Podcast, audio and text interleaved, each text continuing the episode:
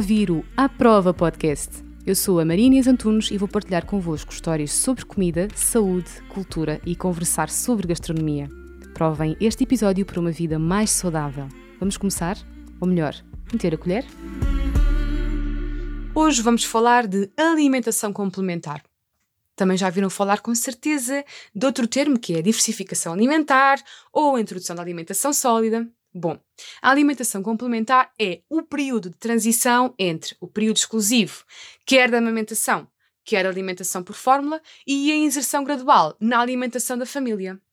Então, mas o que é que é complementar? Será que é o leite materno ou o leite de fórmula que vai complementar a alimentação? Ou será o contrário? É o contrário. São os outros alimentos, portanto, os alimentos sólidos, que vão complementar o leite e não o inverso. O leite vai continuar a ser o principal alimento, ou seja, não deverá acontecer a substituição do leite materno ou da fórmula infantil por alimentos em todas as refeições e por completo. Este processo deve ser um processo gradual. O bebê, a partir de cerca de um ano de idade, já deverá estar a fazer as mesmas refeições que a restante família. Mas isto não significa que o bebê deva deixar de consumir ou leite materno ou fórmula infantil, porque estes dois são importantes até pelo menos aos dois anos de idade. Então, quando é que nós devemos iniciar esta complementariedade alimentar? Bom, a Organização Mundial de Saúde diz que a amamentação deve ser exclusiva até ao sexto mês de vida do bebê e deve ser continuada até aos dois anos de vida, mas também mais do que esta altura dos dois anos, desde que a mãe e o bebê assim o desejam. O leite materno tem tudo o que o bebê precisa até ao sexto mês de vida do bebê. A partir desta altura, podemos começar a oferecer alimentos, portanto, os alimentos vão complementar este aleitamento materno ou a fórmula infantil. Então, mas se o leite é o ideal até aquele dia, porquê que ao sexto mês e um dia, de repente, deixamos de oferecer o leite? Bom, como eu disse anteriormente, se estivermos a amamentar, podemos e devemos continuar a fazê-lo a partir do sexto mês de vida, até quando a mãe e o bebê assim o desejarem. Continua a haver valor nutritivo no leite materno e não passa de leite para água após os seis meses de idade, como muitas vezes nós ouvimos falar. Quanto ao leite de fórmula, Será que devemos iniciar a complementação alimentar mais cedo do que um bebê que está a ser amamentado? Por exemplo, já vimos falar que se estivermos a fazer leite de fórmula, uh, o bebê poderá iniciar a alimentação complementar aos 4 meses de idade. Bom, na minha opinião, mesmo o leite de fórmula continua a ser importante e os alimentos devem existir sempre como complemento. Segundo a Organização Mundial de Saúde, esta considera o leite de fórmula um alimento complementar, mas na verdade existem diferenças no desenvolvimento do bebê que é alimentado por fórmula do bebê que é amamentado. Mas ainda assim, a implementação de recomendações diferentes para o início de diversificação alimentar é desaconselhada, ou seja, é desaconselhado uh, ser iniciado de forma diferente, tendo em conta o tipo de leite que é oferecido ao bebê. Portanto, a alimentação complementar não está aconselhada nem antes dos 4 meses, nem muito depois dos 6 meses, mas sim próxima dos 6 meses. Antes dos 4 meses está associada a um risco de sobrecarga renal e ao aumento da prevalência da obesidade, este último está associado ao leite de fórmula, claro. No entanto, a partir do sexto mês, o bebê começa a ter outras necessidades, nomeadamente de ferro, porque as reservas de ferro que o bebê tem ao nascimento vão reduzindo a partir dos seis meses de idade. Por isso, é importante a introdução de alimentos ricos em ferro. Mas um bebê amamentado deve mesmo, mesmo, mesmo logo começar aos seis meses. E se não estiver pronto para tal? E se estiver pronto antes? Será que podemos oferecer logo alimentos antes dos seis meses? E o que é que é estar pronto? e se o leite materno era o ideal até aos seis meses, o que é que acontece a este alimento ideal com seis meses e um dia? Bom, existem realmente vários sinais que nós devemos estar atentos e que o bebê nos dá que está pronto para iniciar esta experiência. Por isso, o que temos mesmo de fazer, mais do que colocar os seis meses num pedestral, é estarmos atentos. Eles sabem quando estão prontos. Que sinais são estes? Então, uh, que o bebê nos dá a dizer que está pronto para iniciar um, esta alimentação diferente. Então, o bebê vai mostrar-nos interesse naquilo que comemos. Por exemplo, estamos a comer um brócolo e o bebê pedir, ele provavelmente não vai logo meter na boca. Até pode acontecer. Mas geralmente o que acontece é ele vai esmagá-lo entre as mãos, mandar para o chão para estudar a gravidade do alimento, ou até mesmo pode pôr na boca e chuchar um pouco. Mas é importante que uh, nós deixemos o bebê brincar, a experimentar, a explorar as texturas. Isso é extremamente importante. Eles estão sempre atentos ao que fazemos. Eles observem, uh, desculpem, absorvem, observam e vão querer imitar comportamentos. Portanto, eles vão querer ver uh, as texturas dos alimentos que nós estamos a comer, vão querer experimentar. É tão importante este brincar com a alimentação, que é aquilo que muitas vezes nós ouvimos falar. Não brinquem com os alimentos, brinquem. É importante, os bebés precisam de brincar com os alimentos. Portanto, uh, temos de perceber quando é que eles, temos de estar atentos para perceber quando é que eles estão interessados naquilo que estamos a comer. Se eles quiserem comer um, um bocadinho da nossa comida, ou da nossa comida e quiserem chuchar, por exemplo, um bocadinho de brócolis, nós devemos tirá-lo logo da mão. Que informação é que nós estamos a dar ao bebê? Se calhar estamos a dizer-lhe que não é seguro ele estar a pôr aquilo na mão e na boca, que aquele alimento não é seguro. E de facto estamos a dar uma informação que não é aquilo que nós queremos mostrar ao bebê. Ele precisa realmente de se sentir seguro que aquilo é algo para comer, que é algo natural. Claro que temos de estar muito atentos para um bebê antes dos seis meses e se calhar se não tiver estes sinais todos que eu vou explicar, não é realmente seguro estar a colocar um brócolis na boca. Mas podemos permitir que ele o faça, estamos sempre em cima para não deixar que ele uh, coloque o alimento totalmente na boca ou que se acabe por se engasgar na verdade. E já vamos falar sobre engasgamento versus reflexo gag, isto é muito importante. Portanto, outro sinal muito interessante no bebê é sentarmos o bebê numa cadeira e ele conseguir ter um bom controle da cabeça sem nenhum apoio ou com muito pouco apoio. Não quer dizer que ele se consiga sentar sozinho, mas quando se senta, ou melhor, quando nós o sentamos, ele não vai escorregar, não vai colocar a cabecinha uh, pendurada.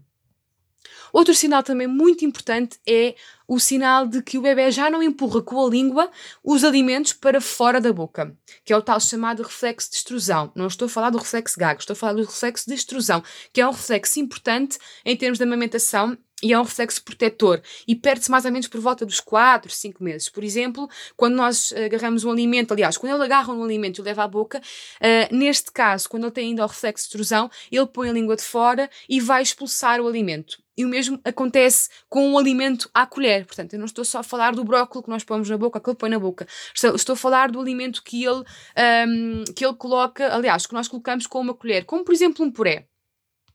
Existem outros sinais que vamos ter de sempre observar. E então, uh, vamos imaginar que o bebê já tem todos estes sinais, está pronto para começar a, a alimentação complementar. Por onde é que nós devemos começar? Será que devemos começar pela sopa, pela papa? Será que devemos começar pelo método Baby-led weaning? Na minha opinião, não existem verdades absolutas quanto ao melhor alimento a ser introduzido na alimentação complementar. E vai mesmo depender da forma como o bebê está a desenvolver-se e aquilo em que nós, como cuidadores, que somos responsáveis pelas refeições, uh, lhes vamos oferecer. Portanto, nós devemos começar por aquilo que o bebê está interessado, por aquilo que nós nos sentimos mais confortáveis de fazer um, e devemos estar realmente muito bem informados sobre o que é que é a abordagem tradicional, quais é que são as opções, o que é que é verdadeiramente o baby-led weaning, quais são as vantagens. Então, vou aqui começar por explicar-vos um bocadinho o que é que é a abordagem tradicional? Portanto, a abordagem tradicional é quando o adulto é o responsável por estar a alimentar o bebê. O bebê, neste caso, não vai ter autonomia, portanto, ao invés de estar a olhar para os alimentos, está a observar o cuidador, está-nos a observar a nós e mantemos muito foco nas quantidades, por vezes com esquemas muito rígidos, com horários, uh, com as gramas de peixe e de carne. Portanto, é uma abordagem que uh, nós vamos fazer a nossa sopinha ou, ou a papa. Uh, e, e, estou a falar isto quando a sopa não é um alimento da família. Porque quando é um alimento da família, já estamos a falar se calhar de baby led weaning. É estranho o que eu estou a dizer, não é? Vou explicar. Bom, no Baby Led Weaning, o adulto continua a ser o responsável, o supervisor e quem escolhe aquilo que vai oferecer ao bebê. Portanto, vamos continuar a ter um papel muito importante porque compramos os alimentos, confeccionamos os alimentos e oferecemos os alimentos, mantendo sempre um cuidado quanto à segurança. Mas vai ser o bebê que vai guiar esta introdução. O foco deixa de ser a rigidez dos horários, as quantidades de comida e passa a ser o alimento, o respeito pelo bebê, a autonomia, a partilha das refeições. Se o bebê, com 5 meses, agarrar um pedaço de comida do vosso prato, o que é que vão fazer?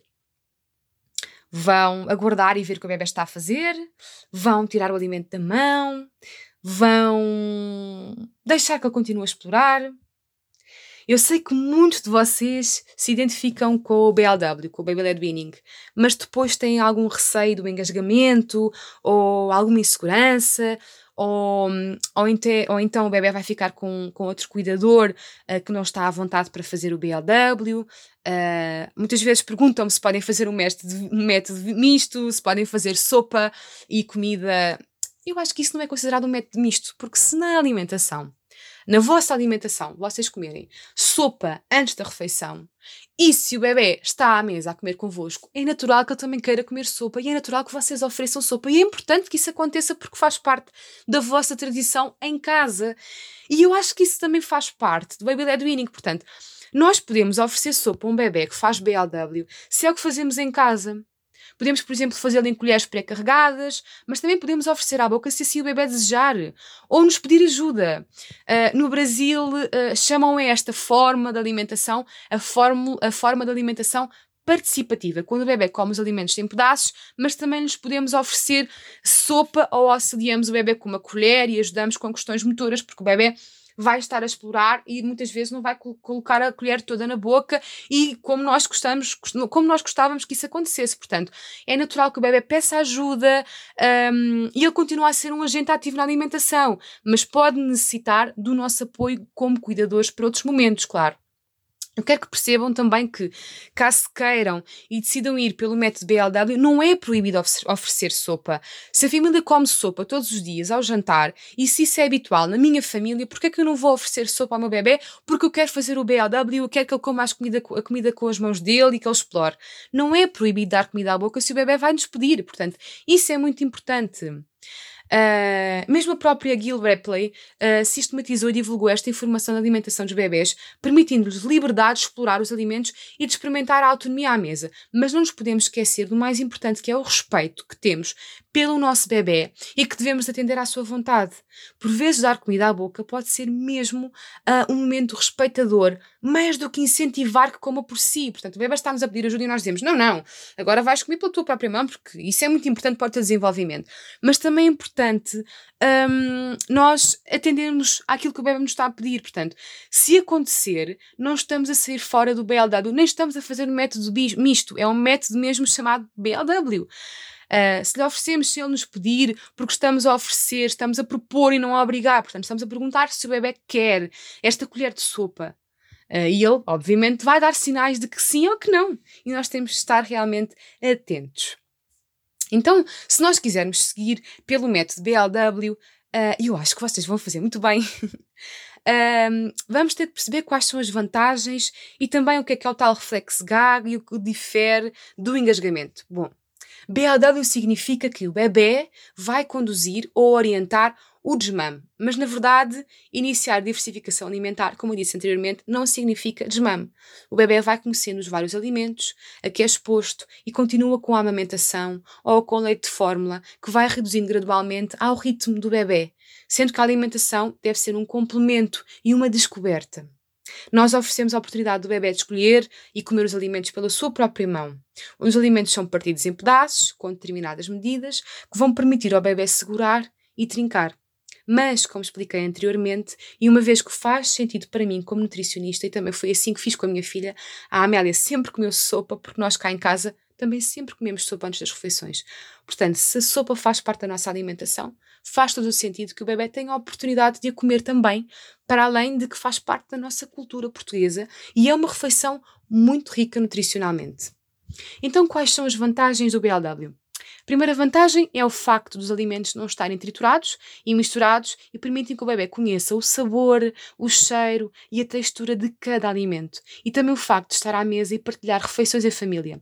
Sim, porque se este método permite que o bebê coma ao mesmo tempo que os pais, ou o mesmo que os pais, ou os pais comam o mesmo que o bebê, apesar dos cuidados para os alimentos estarem completamente cozinhados de uma forma apropriada e não levarem sal, por exemplo, uh, esta partilha é completamente diferente de nós estarmos sentados, isolados, a dar comida ao bebê e ele não, ver, não nos ver a comer. Uh, também é muito vantajoso pelo facto de o bebê explorar as texturas e formatos uh, que vão ajudar no desenvolvimento da coordenação motora fina, que já vamos ver o que é que é, uh, e partilhar refeições em família, como disse, e ter uma melhor relação com a comida. Isto também é muito importante. O bebê vai aprender quando tem fome e quando está saciado. Então, depois destas vantagens, vocês continuam a perguntar com certeza: então e se o bebê se engasgar? Bom, é normal o medo do engasgamento e por isso é mesmo importante distinguirmos o que é que é o engasgamento do gag reflex ou reflexo vômito. Este reflexo é um reflexo faríngeo que todos nós, atenção, todos nós temos este reflexo através da estimulação de um ponto sensível que está localizado na língua. No bebê, este ponto sensível da língua está mais à frente, ou seja, mais próximo da pontinha da língua, nos primeiros meses, e não tão ao fundo como no adulto. Este ponto serve para provocar o vômito para o bebê deitar fora um alimento que seja ou risco demais ou grande demais, quando este ponto é estimulado. É como se fosse um sistema de segurança.